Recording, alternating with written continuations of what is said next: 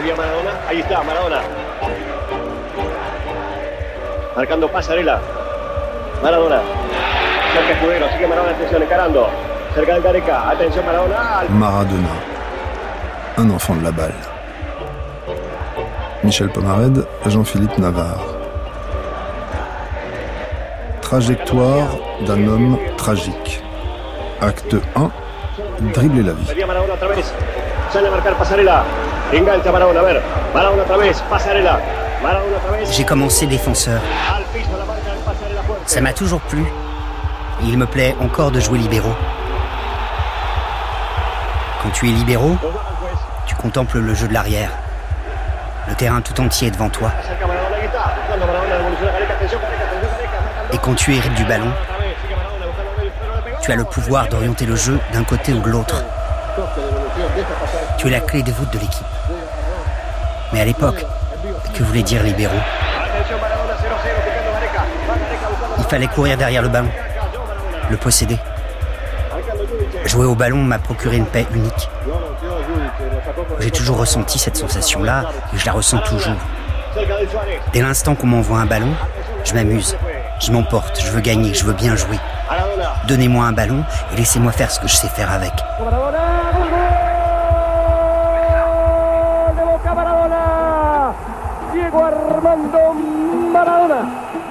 Sur un terrain qu'on se fait le plus plaisir.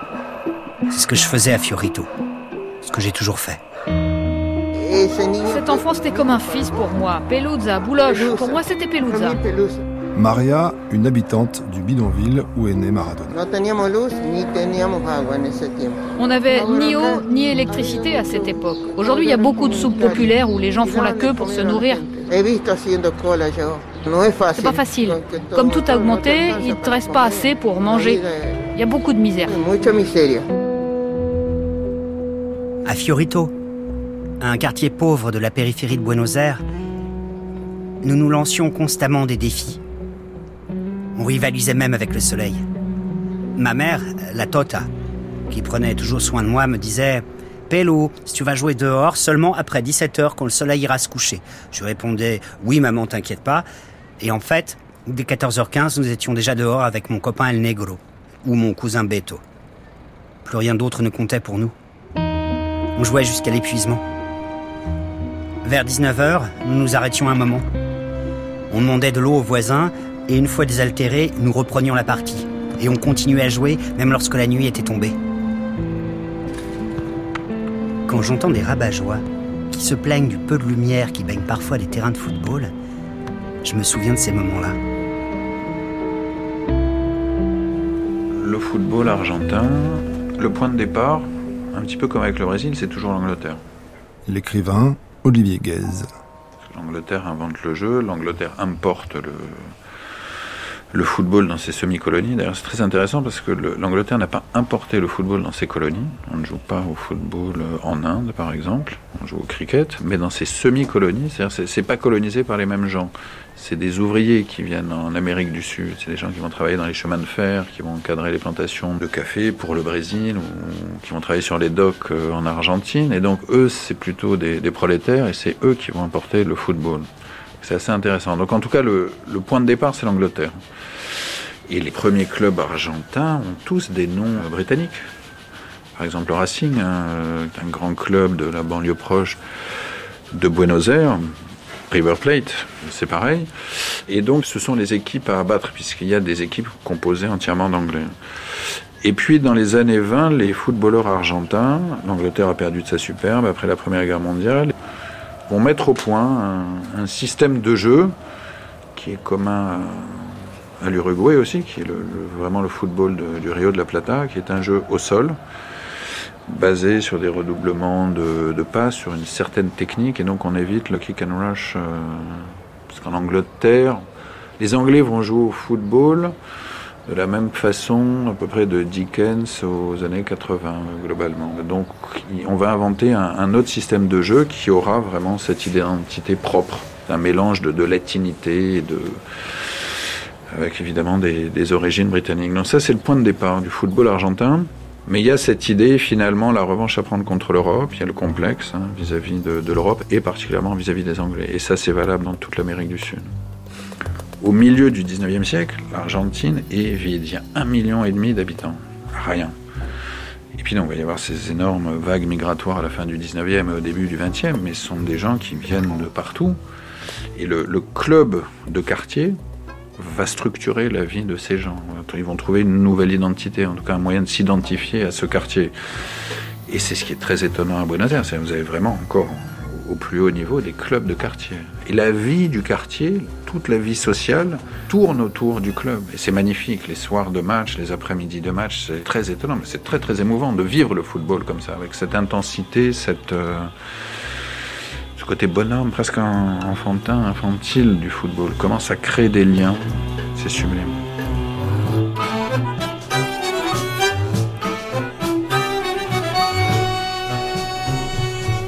Pablo Abantagelo, est-ce qu'on pourrait replanter un peu le décor de ces années-là, 1930 On est dans le sud de Aires, le milieu est ouvrier. Il y a ce club de la Boca, il y a le club de River Plate qui n'a pas encore déménagé dans les quartiers nord. Quelle est l'ambiance que vous a peut-être raconté votre grand-père? Bueno, el barrio de La Boca nacieron los dos grandes del fútbol argentino, tanto Boca Juniors Bon, les deux grands clubs de football, donc euh, Boca et, et River, c'est un vrai paradoxe. Il faut savoir que les, les, dirigeants du club, à cette époque, vivent à 80 mètres l'un de l'autre. Le dirigeant de Boca, dans la rue Olivaria 548, et celui de River, à Olivaria 621. La fraternité était énorme à cette époque, même si dans le stade et dans les rencontres, c'était des adversaires sportifs, ils partageaient finalement un même but, pouvoir élever chacun leur club à un niveau national et international. Est-ce qu'on pourrait commencer l'histoire de la Bombanera avec votre grand-père qui l'a fait construire? L'histoire commence dans les années 30, donc avec le docteur euh, Camilo Chichero et mon grand-père. C'était euh, c'était les débuts. L'idée était de construire un stade en béton armé, quelque chose d'assez difficile, euh, voire impossible à cette époque. Et en 1937, donc euh, Camilo est à la tête euh, de ce projet pour finalement poser euh, la première pierre de ce stade en 1938. Et bien que Boca Junior existait déjà et que le club avait déjà fait un peu le, le, tour du monde pour pouvoir financer la construction de ce stade, ceux qui ont porté ce projet, comme mon grand-père, ont dû hypothéquer leur propre maison. Comment est-ce que vous pourriez résumer les valeurs de la Boca? Il faut savoir que le club de la Boca se situe dans un quartier euh, populaire, un quartier ouvrier, un quartier qui a beaucoup de besoins qui ne sont pas satisfaits. Donc il faut imaginer le club euh, et le stade comme un véritable phare d'inclusion euh, sur ce territoire. Le club de la Boca a toujours eu comme objectif de, de proposer des activités sociales, culturelles, économiques pour avoir une vraie incidence dans, dans son quartier. Et comme beaucoup de fois, justement, euh, l'État n'arrive pas à répondre à ses besoins, pas seulement à Boca, mais dans plein de, de quartiers euh, similaires, c'est là que les clubs de foot jouent un rôle super important. Golpearon la puerta de la humilde casa, la voz del cartero muy clara se oyó, y el pibe corriendo con toda su sangre, al perrito blanco sin querer pisó. Mamita, mamita,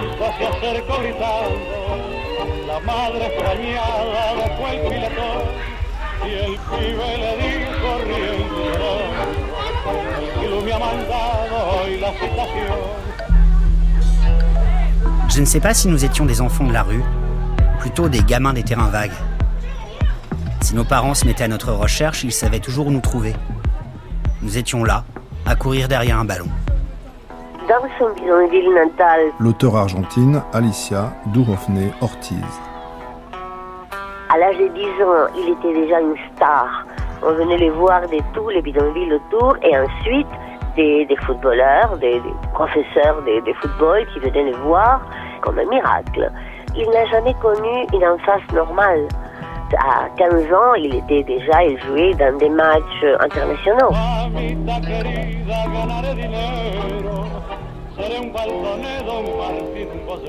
En 1971, nous sommes allés disputer une rencontre en Uruguay.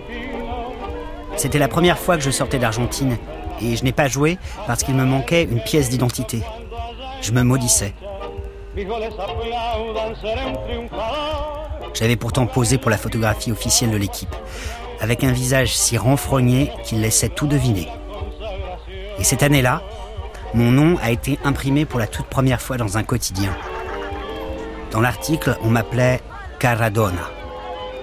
Il n'a jamais connu une vie normale pendant son enfance, c'était pas un enfant comme, comme les autres. Et d'une certaine manière, ce succès tellement précoce l'a drogué. Je veux être Jorge Luis Borges. Je veux être Isaac, le gars de la Bible. Afterson, monologue du dramaturge argentin Rodrigo Garcia. Je veux être disque jockey. Je veux être maire de Paris. Je veux être le monstre du Loch Ness. Je veux être Niki Lauda. Je veux être Rita Hayworth. Je veux être Luciano Beneteau. Je veux être Diego Maradona. Faire tout ce que je veux et m'en vanter. J'ai besoin qu'on m'aime comme Diego Maradona a besoin qu'on l'aime.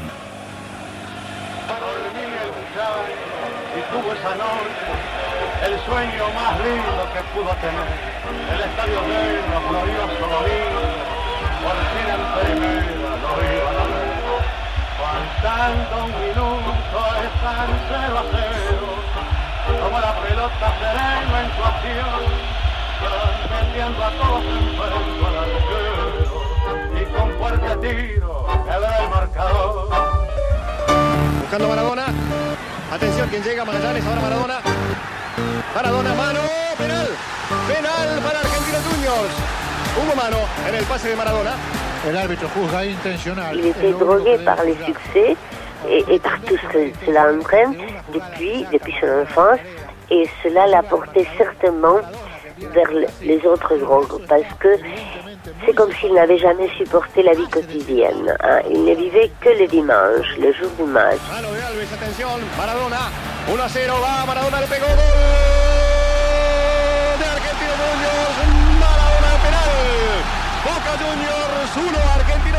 J'étais fasciné par Boca Juniors. J'adorais ce club. Dans ma famille, c'était l'équipe par excellence. Ses supporters avaient été les premiers à m'encourager sur un terrain. Ils m'avaient ovationné lorsque j'avais mis 4 buts à Gatti, leur gardien. J'ai toujours su que j'y retrouverais un jour, mais qu'est-ce que j'ai dû attendre? Ce chapitre-là de mon histoire est d'autant plus fort que c'est moi qui l'ai créé de toutes pièces, qui l'ai manigancé.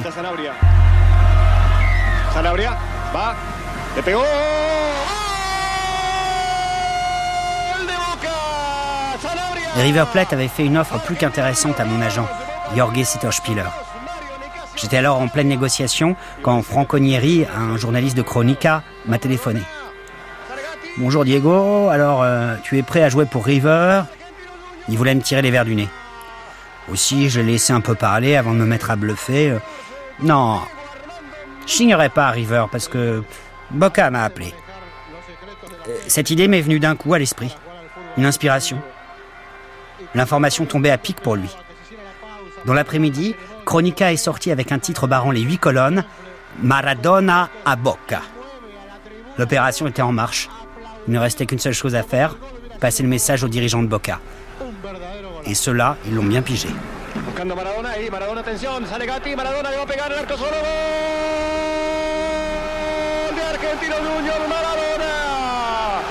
Argentinos Juniors 4, Boca Juniors 2, Diego Armando Maradona. Rapprochons-nous un petit peu de vous et parlons maintenant de votre père. Donc j'ai l'impression qu'il y a une transmission de la passion du football entre votre grand-père, votre père et vous. Quel a été le rôle de votre père, notamment avec Maradona quand il fait signer à la Boca en 1981 L'agrupación La Bombonera que en ese momento estaba presidida precisamente por mi padre, le, gana la coup Bombonera, dont mon père était le, le, président, il avait gagné les élections euh, de la présidence du club en 1980. L'une des idées, c'était d'aller vers quelque chose de, de plus euh, qualitatif et aussi d'avoir pas mal de propositions au niveau éducatif.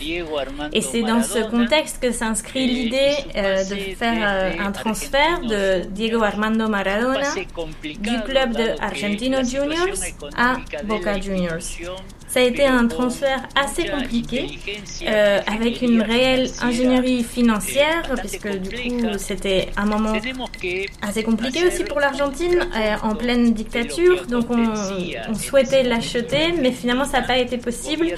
À cette époque donc de la dictature, l'économie était dirigée par Martinez de Hoz, avec une inflation euh, assez terrible et une économie en pesos, mais avec des valeurs en dollars, ce qui a du coup rendu impossible l'achat euh, final de, Maradona et on est conclu à un prêt avec option d'achat du joueur pour qu'il puisse quand même rejoindre le club.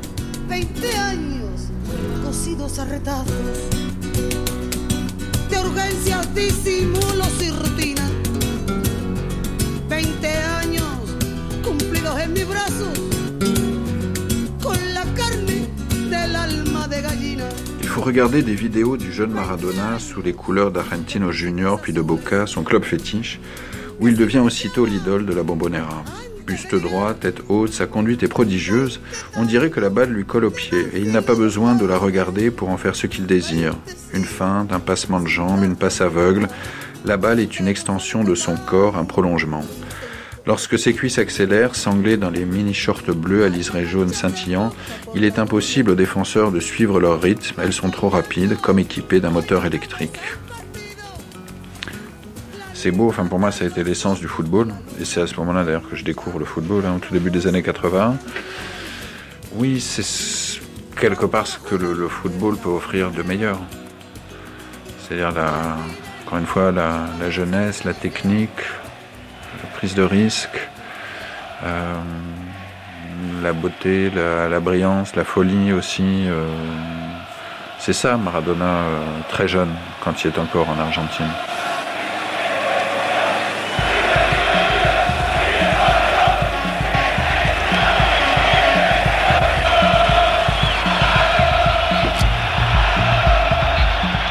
Le 10 avril 1981, un soir qu'il pleuvait comme le soir du déluge, j'ai disputé à la Bombonera mon premier derby face au River.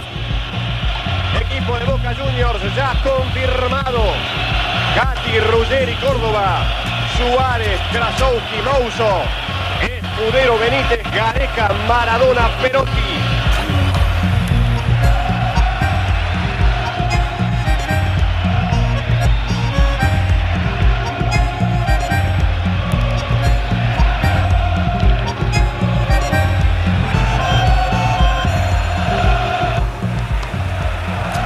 Árbitro internacional Arturo Andrés Iturralde dirigirá este encuentro.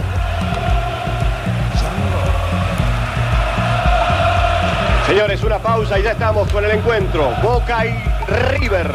Uso del encuentro. Alonso Kempes. Gallego, cerca Pulleri. Picando Díaz. Marcando Córdoba. Sigue Perotti. Cerca Gareca. Maradona. Atención. Encarando ya. Mon père était dans les tribunes, secteur E. Et je pensais à lui au fur et à mesure que les minutes s'écoulaient. Le match se déroulait comme une fête. J'aimais ce surcroît de responsabilité. Et cette fois-là, je me sentais apte à l'assumer pour obtenir le meilleur résultat possible.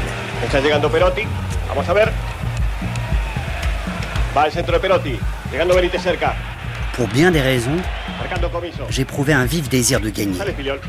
D'abord pour ma famille, supportrice de cœur de Boca, puis pour le public et mes équipiers. Perotti. Sigue. Maradona et Perotti. Hugo Perotti, vous êtes footballeur, vous étiez donc sur le même terrain que Maradona, âgé alors de 21 ans. Qu'est-ce que ça voulait dire pour vous de jouer avec un génie? Y fue un placer, fue una cosa muy linda eh, muy agradable. Yo había sido compañero de él en la selección juvenil, en la selección mayor, y después me, tocó ser compañero en Boca. Eh, un grandísimo placer jugar al lado del mejor jugador del mundo, eh, es algo que no se da todos los días. Admiración, profundo respeto y por la entrega que tenía y el amor propio que tenía, que no le gustaba perder eh, nunca nada. Un, un, inmenso orgullo haber jugado al lado de él. C'est forcément un plaisir euh, d'avoir euh, pu jouer euh, avec lui. J'avais déjà joué avec lui dans la sélection. Euh, des jeunes et on s'est retrouvé ensuite euh, Boca. Mais c'est vraiment un plaisir. C'est pas tous les jours qu'on peut jouer avec le, le meilleur joueur du monde et, j'avais une profonde euh, admiration euh, pour lui. Et Maradona, Divas, l'arrière droit, qui a fait une faute et qui a donné précisément la balle involontairement à Maradona, la nouvelle vedette. Maradona. Avec Maradona, cherche à nouveau Maradona en position d'ailier droit. Sauf ce ballon, Maradona. À la lutte de Veniscas, récupère ce ballon, Maradona. Maradona toujours. Peters devant lui, parvient sans faire retrait, attention Ah Maradona du pied gauche Balle récupérée par Maradona. Pablo Abantagelo, arrêtons-nous juste un instant sur cette année 1981. Qu'est-ce que votre père et vous-même avez comme connaissance de ce jeune garçon, enfin ce jeune homme, Diego Maradona, de ses qualités de footballeur et pourquoi est-ce qu'il faut vraiment le faire signer à Boca? Ça joue très vite, hein. Très très vite. Hein. Maradona, Maradona, c'est ça la relève de l'équipe d'Argentine. Bueno, Diego había demostrado sus cualidades no solo en Argentinos Juniors. En 1981, il avait déjà montré toutes ses qualités. Déjà, en étant champion euh, mondial euh, des jeunes, en 1979 à Tokyo. Et au-delà de ses aptitudes physiques, il avait aussi le mental, celui euh, d'un leader, mais aussi une personne euh, qui vient d'un quartier populaire, qui a cette passion et qui, pour nous, était euh, dans l'ADN du quartier de la Boca et du club de foot. En février 1981, un premier match a eu lieu justement entre la Boca et Argentino Juniors, le club dont il venait. Il a joué un temps euh, dans chaque club. Euh, donc c'était un match amical, avant de faire des vrais débuts face à Tacheres de Córdoba, avec beaucoup d'autres joueurs euh, du club d'une génération assez fascinante. Et c'est là où vraiment tout, tout son potentiel a éclaté, avec une victoire 4 à 2 contre Tacheres de Córdoba. Et c'est aussi le moment où on a compris que Boca pouvait être un grand club euh, aux perspectives euh, nationales et internationales. Está pidiendo Maradona. Ahí, marcado por dos. Maradona, va Perotti. Maradona. Espectacular, buscando Krasowski. ¡Qué buena! Perotti, vous avez participé au Classico Boca River Plate le 10 avril 1981. Vous étiez donc sur le même terrain que Maradona, âgé alors de 21 ans. Est-ce que vous pourriez me dire quelles images vous avez gardées de lui euh, de ce match? Maradona. Ricardo Suárez en la derecha. En Argentina, el Boca River siempre son partidos muy, muy importantes. Un match Boca River, c'est de toute façon toujours un match important.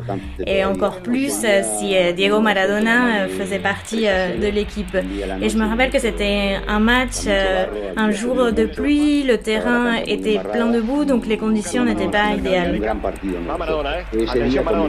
Et ce jour-là, durant le match, Miguel Brindisi a marqué deux goals et Maradona Maradona euh, un troisième. Et, et, ces goals ont été réalisés avec mon aide.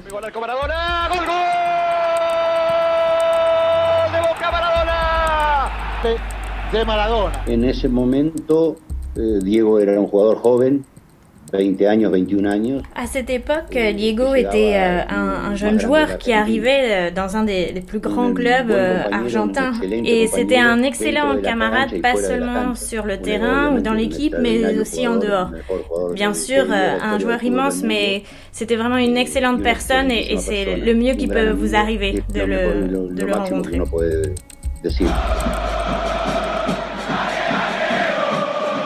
Y es una de las cosas que marcan a una institución tan grande como Boca Juniors. Eh, la emoción cómo vive el partido los hinchas de Boca. Yo creo que es la mejor hinchada, una de las mejores hinchadas del mundo, sin lugar a dudas, y debe ser una de las Je crois que ce, ce public, cette ferveur, c'est vraiment euh, une des marques du club de Boca. Cette émotion euh, du public, pour moi, ce sont vraiment, euh, ils font partie des meilleurs euh, supporters euh, dans le monde. Et c'est assez fort. Et d'ailleurs, je pense que c'est pour ça que plein de gens dans le monde entier ont envie de venir dans ce stade et de vivre un match.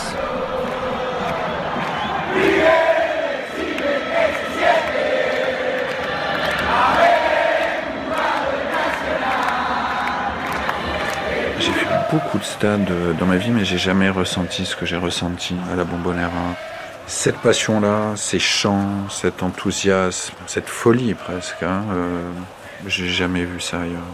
J'ai fait quelques stades vraiment chauds, notamment je me souviens d'un match à Dortmund, 80 000 personnes, le mur jaune, 30 000 spectateurs. Euh, J'étais quelques fois au stade en Angleterre, en Italie, au Parc des Princes, non, je plaisante. Mais euh, les stades en Argentine, il y a quelque chose de, fabuleux, mais on en a la, chair de poule. Le, le, stade, la Bombonera, il y a 60 000 spectateurs, le stade vibre en fait. C'est-à-dire vous sentez le béton vibrer.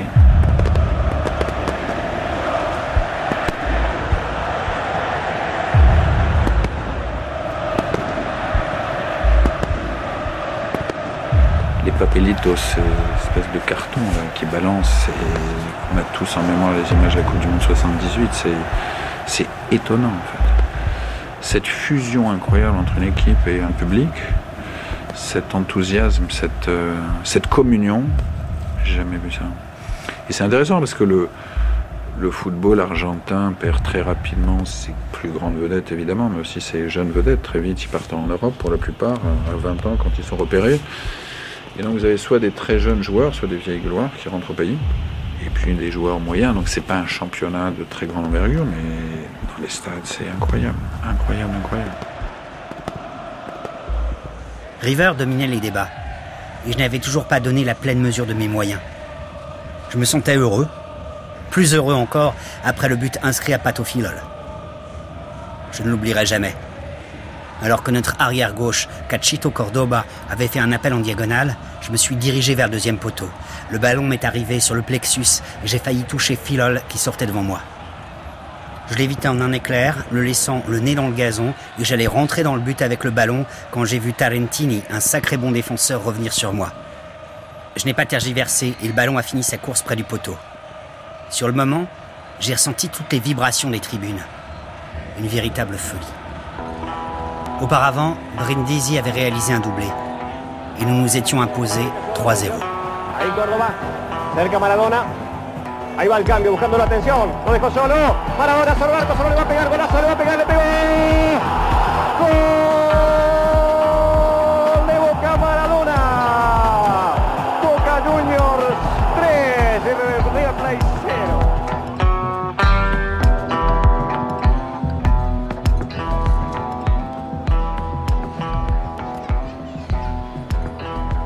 1981, il y a un classico entre euh, la Boca et River Plate, remporté 3-0 par la Boca avec un but magnifique de Maradona qui dribble le gardien. Est-ce que ce classico, dans votre esprit, est aussi important que la Coupe du Monde de 1986, remportée notamment euh, par Maradona au Mexique? Esa fue una noche mágica. El clima no acompañó, llovió todo el día, se dudó que el partido se pudiera jugar por el estado del campo de juego. Le match euh, entre Boca et River Plate, c'est un des matchs les plus, euh, les plus importants dans euh, l'histoire et pour les supporters de Boca. Il faut savoir que le climat n'a pas du tout accompagné, il avait plu toute la journée, donc le stade était dans de mauvaises conditions. On ne savait d'ailleurs pas si finalement on allait pouvoir, on allait pouvoir jouer ce match. Mais finalement, euh, Diego, avec ce goal d'anthologie dans ce stade plein de boue, a réalisé l'impossible. Et c'est devenu euh, un mythe et il a aussi marqué justement toute une génération et les esprits et aussi euh, l'image du club à travers ce match qui n'a pas d'égal, pas seulement pour les fans, mais aussi pour moi. Quiero agregar que haciendo uso de esa opción de compras, Boca participó de la venta de Diego al Barcelona entrando el club una importante suma de dinero. Je voudrais aussi euh, démystifier euh, un peu quelque chose. On a souvent dit que le fait d'avoir Diego Maradona, ça avait contribué dans les années 90 aux problèmes financiers du club, alors que c'est pas le cas. Diego a plutôt, au contraire, euh, a fait bénéficier le, club au niveau de l'économie, notamment quand euh, il a été vendu au club de Barcelone, mais aussi avec toutes les tournées qui ont été organisées et qui ont permis d'avoir euh, des fonds et des rentrées d'argent bien supérieurs à un rythme normal du club.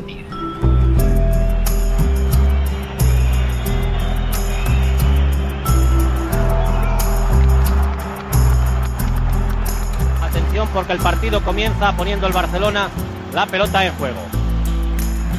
Jugándose en medio campo, ahí va Goicochea. J'arrivais à Barcelone. Maradona. Barcelone. Un sacré club. Le meilleur du monde. Plus encore que la Juventus de Turin. Seulement, je ne connaissais pas la mentalité catalane. Je passais d'un football au cours normal à quelque chose de totalement différent. Je ne parvenais pas à saisir le truc. Lors des entraînements, je prenais même des coups de pied à hauteur de la bouche.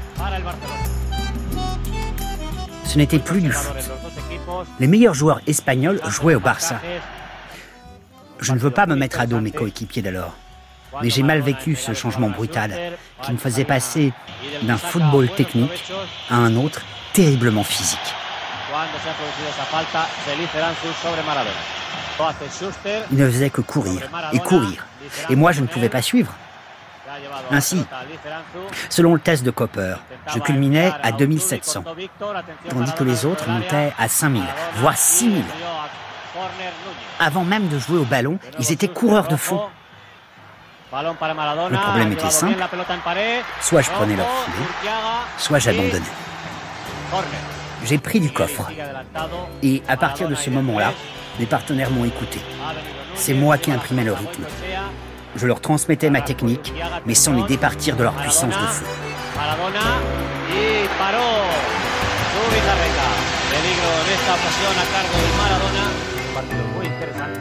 J'ai vu jouer Diego Maradona à Barcelone.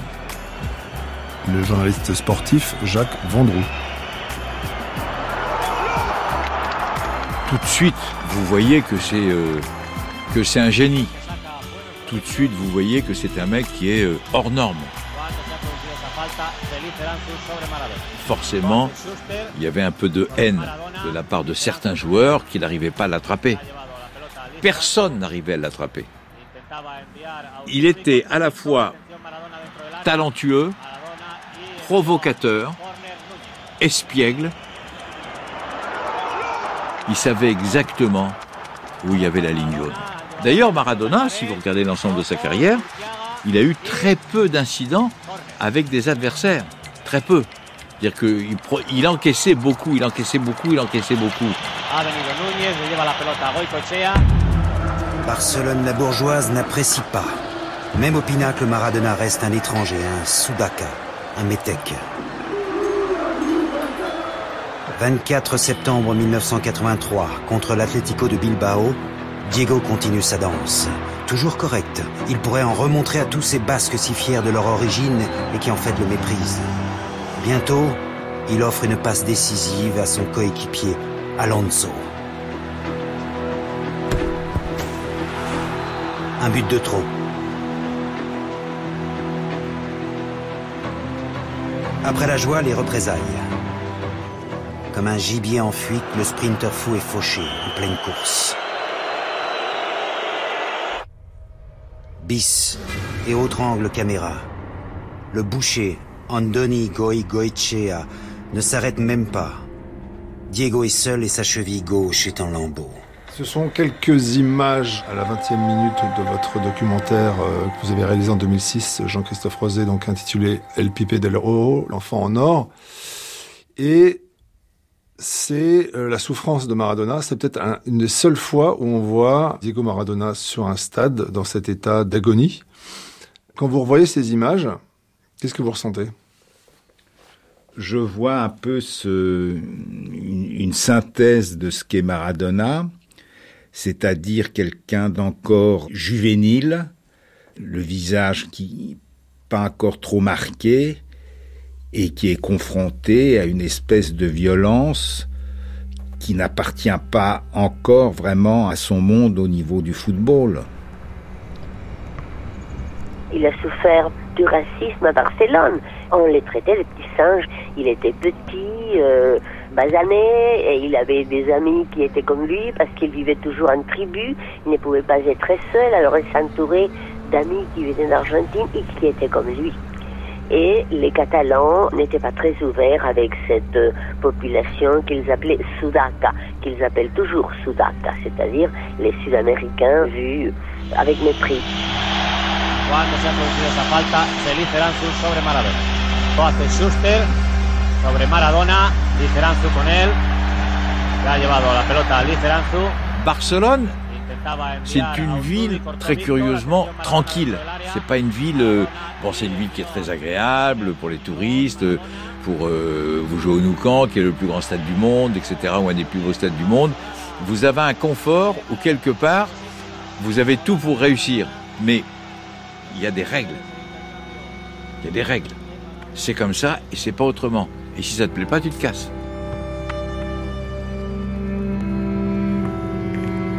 1979, alors que je jouais à Argentinos, Naples était déjà venu pour m'acheter.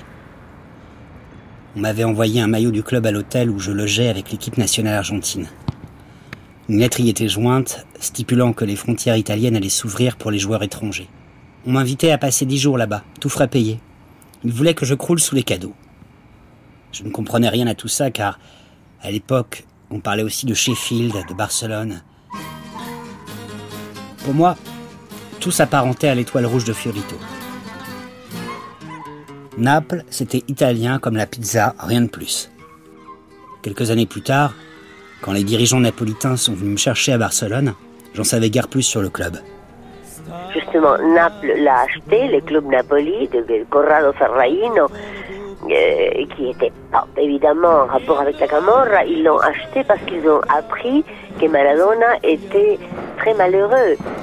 La seule chose que je désirais était de quitter l'Espagne, la Catalogne, Núñez, pour aller n'importe où.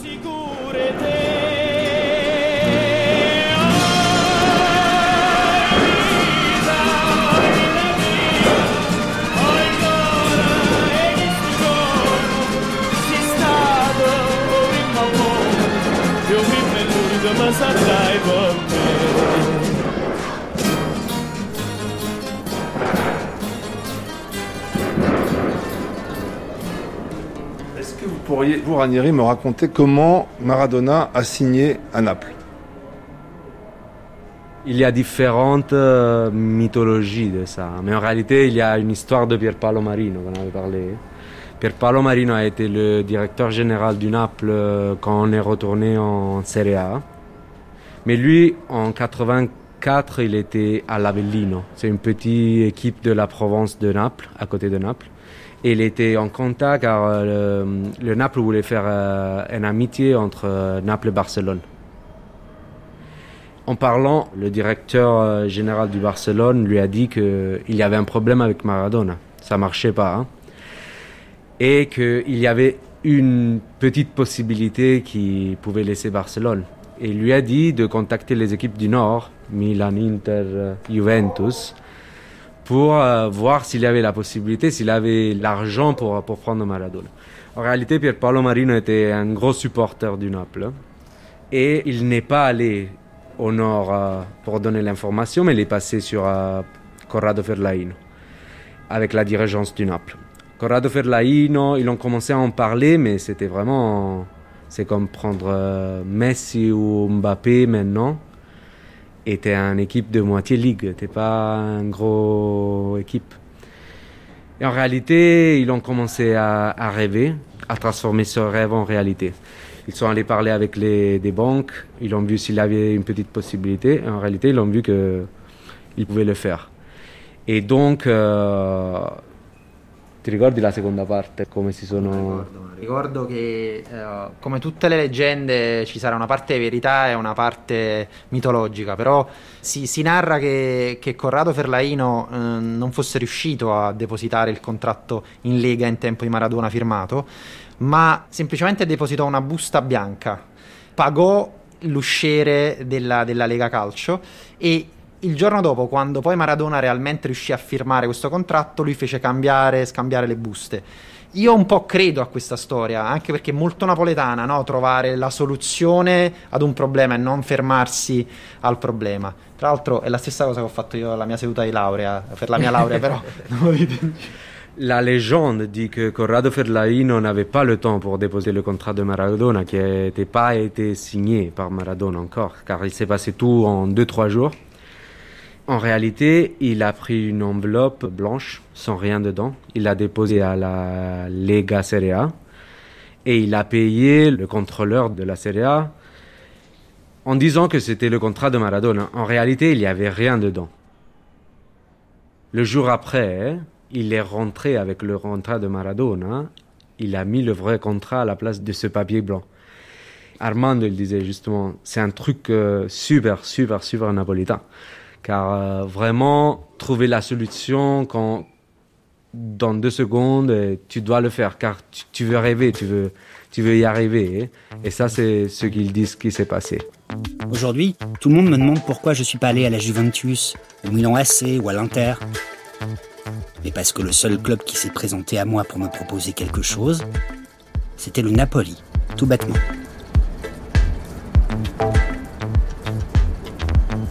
Veramente è stato qualcosa di indescrivibile. Gianni Raimondi, supporter du club de Naples. Maradona ci ha fatto conoscere, eh, cioè pensare che a Napoli è venuto a giocare il Real Madrid, il Barcellona. Sono tutte squadre che noi non, non l'abbiamo viste solo in televisione, ma non,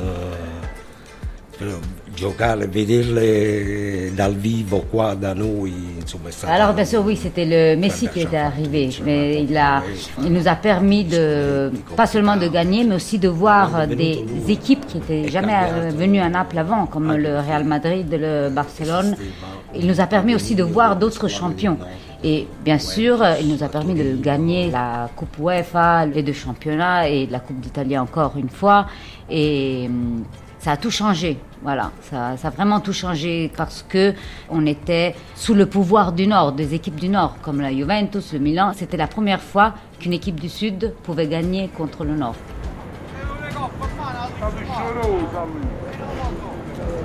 Si parmi nos multiples berceaux, nous devions, nous les Porteignes, en choisir un, notre choix retomberait sur Naples. Et les Napolitains n'avaient-ils pas réinventé la prière notre Maradona qui descend sur le terrain. Que ton nom soit sanctifié. Naples est ton royaume. Écarte-nous de l'illusion et conduis-nous au Scudetto.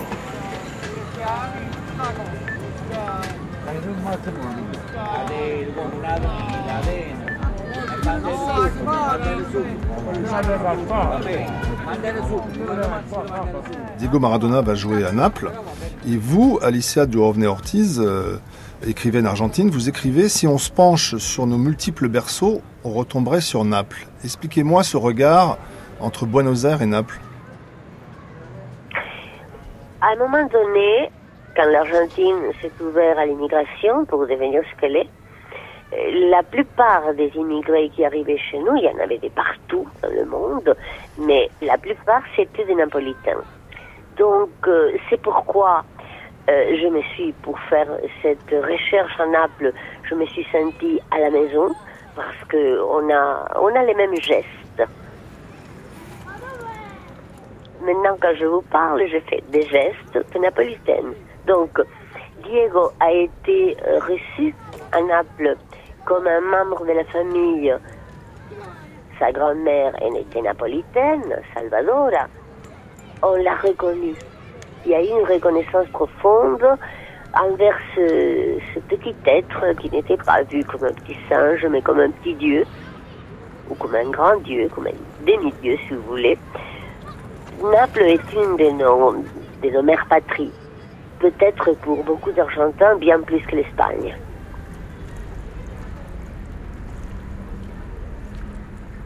Olivier Gaz, vous êtes allé à Naples. Qu'est-ce que vous avez senti aussi de ce berceau qui a accueilli le petit euh, Diego qui était parti de son bidonville et qui a retrouvé quasiment les siens un, peu trop d'ailleurs, en fait. C'est ce qu'il a, ce a perdu. Non, c'est sûr qu'il y a, euh, il y a des points communs. Il y a, on sent, on sent des racines, mais il y a ce rapport à la, à la mythologie quelque part. Il y a ce, ce rapport à l'espace très particulier. Alors, absolument rien à voir, mais Buenos Aires a un rapport très particulier à, l'espace, à la pampa, en fait, au, vide qu'il y a tout autour. Naples, c'est le contraire. Il y a la mer. À Buenos Aires aussi, il y a le fleuve, mais il y a, il y a le, le Vésuve surtout. Mais c'est un rapport très fort à l'espace qu'on trouve dans les deux villes. Il y a un rapport à la superstition, un rapport au...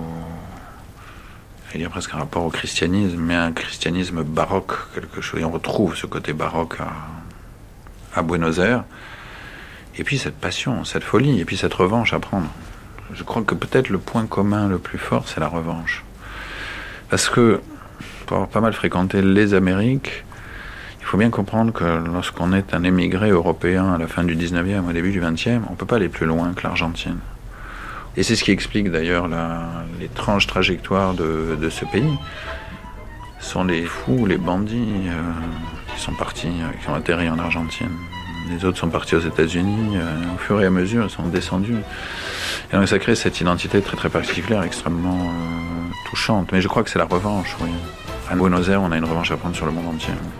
Et à Naples, on a une revanche à prendre sur le Nord.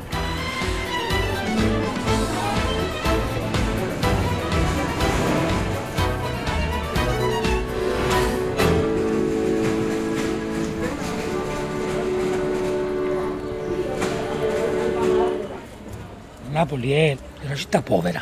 È una grande capitale del sud del mondo. L'écrivain napolitain Mauricio Di Giovanni. Come Istanbul, come Rio de Janeiro, come San Paolo del Brasile e come Buenos Aires. Quindi è una città eh, abituata a perdere, abituata a lottare. Naples, c'est une capitale du sud du monde, comme c'est Marseille, comme c'est Rio de Janeiro, comme c'est euh, Buenos Aires aussi, qui, est, qui était une très grande ville qui était laissée qui est devenue pauvre. Et donc, elle, elle a dans son sang le, le fait que c'est une ville de perdants. Voilà. Et le match de football le dimanche, c'était une manière de combattre et donc d'avoir une revanche.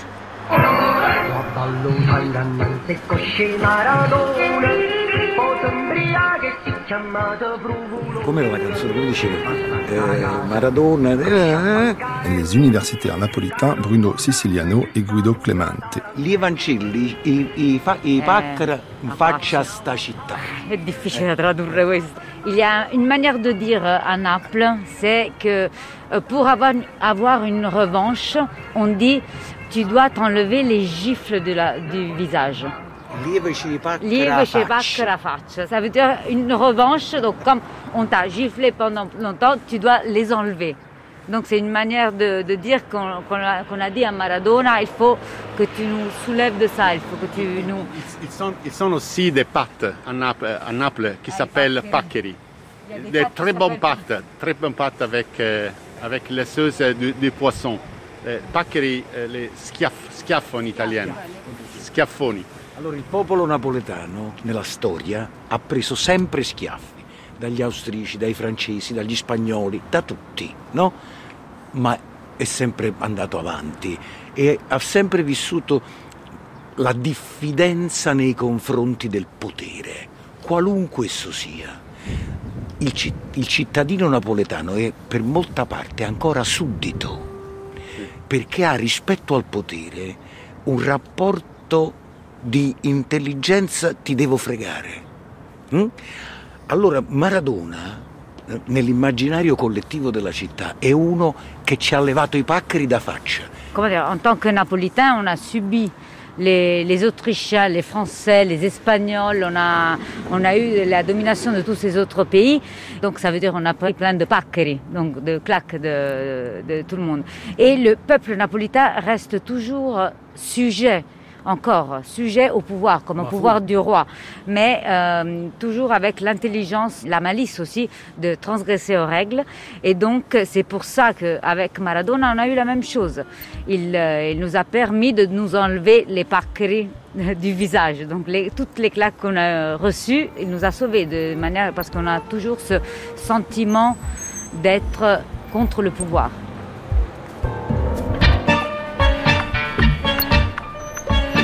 Diego fue a jugar al equipo de una ciudad muy parecida a nuestro barrio de La Boca. Diego est allé jouer finalement à Napoli dans un club et dans, sur un territoire qui ressemble vraiment de très près au quartier de La Boca. Et avec ce même affrontement entre le nord et le sud, dans le cas de Naples c'est le nord et le sud de l'Italie, mais comme ici à Buenos Aires, entre le sud populaire et les quartiers nord beaucoup plus aisés. Il a essayé de défier euh, ceux qui avaient euh, le, pouvoir, euh, l'argent, et il a décidé d'aller jouer dans un club comme celui de Naples, justement dans un secteur et une partie du pays plus populaire. Et en l'Argentine en général, Ici, en Argentine, on est tous devenus fans euh, du club de Naples en suivant euh, Diego. Ils se sont battus justement contre des gens euh, qui avaient du pouvoir dans une, Italie totalement asymétrique et faite d'inégalités. Et donc ici, il a toujours eu notre, notre soutien par rapport à ce choix.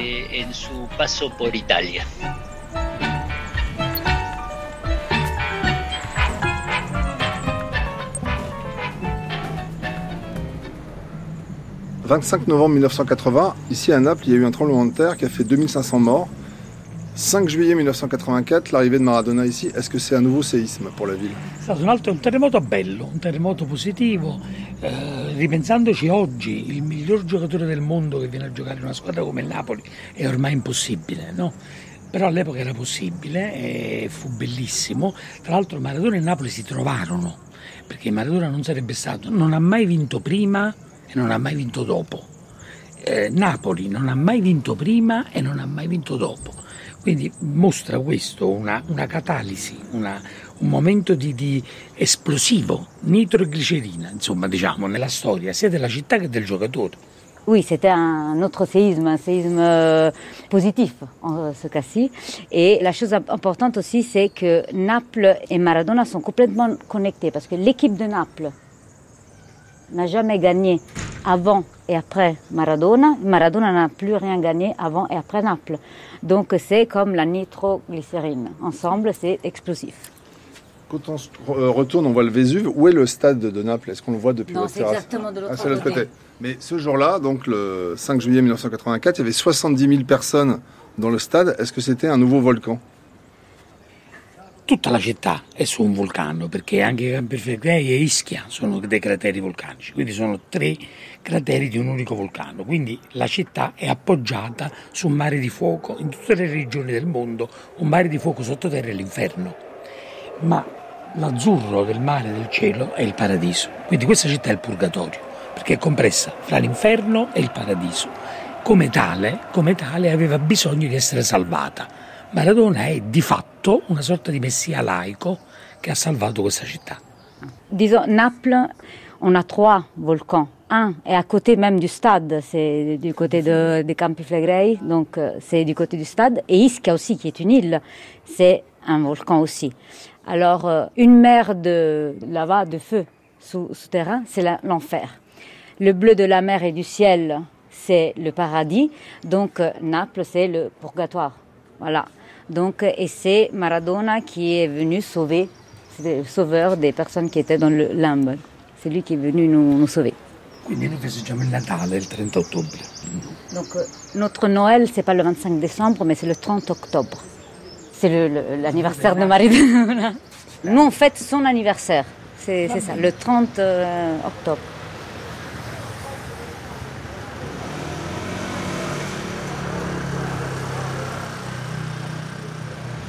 Un canto, un coro dello stadio. Ah, ci si ricorda, ma più. Eh, ah. eh, Soldato innamorato. Diciamo il coro è sempre soldato innamorato alla fine, poi sai, le reti, queste casino, strade, queste mani, queste cose.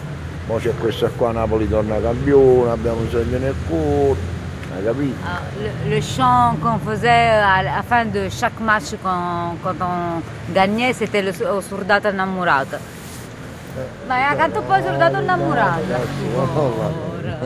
Cocco potro pensiero, niente voglia, niente spera, cade, niente sempre affianca a me. Si sicure chi sta amore, come sono sicure te. Oi vita, oi vita mia, Oi gora, e gisto gora, zissada, o brimambu, o brimeluz de.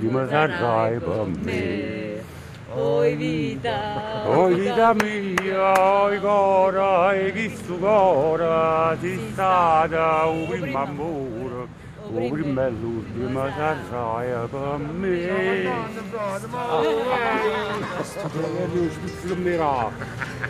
La chanson Osurdata Innamorata, c'est une chanson napolitaine qui est hum, très vieille, au début de 1900. Et ça parle d'un soldat qui est parti et qui est tombé amoureux. La chanson dit Tu as été mon premier amour, mais même le dernier, donc l'amour de ma vie, voilà. Euh, c'est pour ça que l'histoire est très belle euh, derrière cette chanson, c'est qu'en effet, personne ne l'avait préparée. C'est un jour euh, où l'équipe avait gagné à Rome, si je ne me trompe pas, et d'un coup, tous les supporters de Naples ont commencé à chanter cette chanson, comme ça. Et donc, après ce match, c'est en effet, c'est devenu l'hymne de l'équipe, voilà. Quando a notte non ti vedo, non ti senti in da sti braccia, non ti vasi che sta faccia, non ti stringe forte un braccio a me. Ma scetanna ma sto suono, ma fai chiagnare per. Maradona, un enfant de la balle.